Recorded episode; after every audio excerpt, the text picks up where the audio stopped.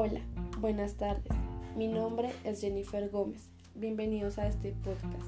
En este podcast voy a hablar de la novela distópica, su importancia en la literatura universal y al finalizar voy a exponer una visión crítica sobre el libro El país de las últimas cosas de Paul Auster.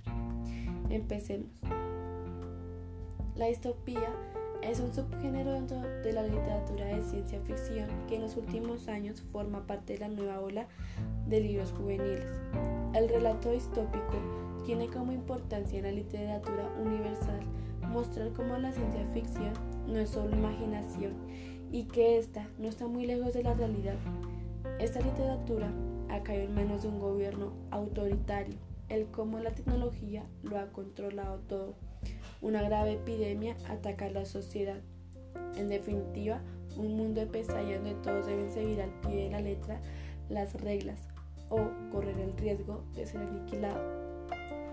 Por esto, la distopía es lo opuesto a la utopía, la sociedad ideal donde todo funciona en paz y armonía pero esto no impide que sean historias con las que no seamos capaces de reflexionar sobre los comportamientos y consecuencias que las acciones pueden acarrear, valorar los aspectos sociales y disfrutar de la aventura, la intriga entre otros aspectos. El libro El país de las últimas cosas de Paul Auster muestra un mundo desgastado, personas con miedo y aferradas a las cosas que ya tienen sin seguir en busca de más sin embargo, uno de los temas insistentes que en ese texto pude observar es que a veces se tiene miedo de vivir y explorar y por ello sacamos cualquier pretexto para esconder este miedo, ya sea aferrándonos a algo, buscando algo, estar con alguien, etc.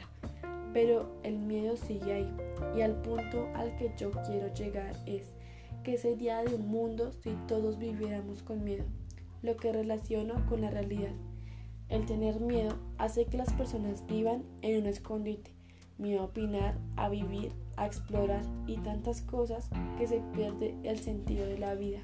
Y hoy en día existen personas que pasan por esto.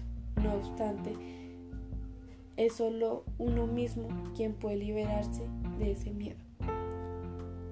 Gracias.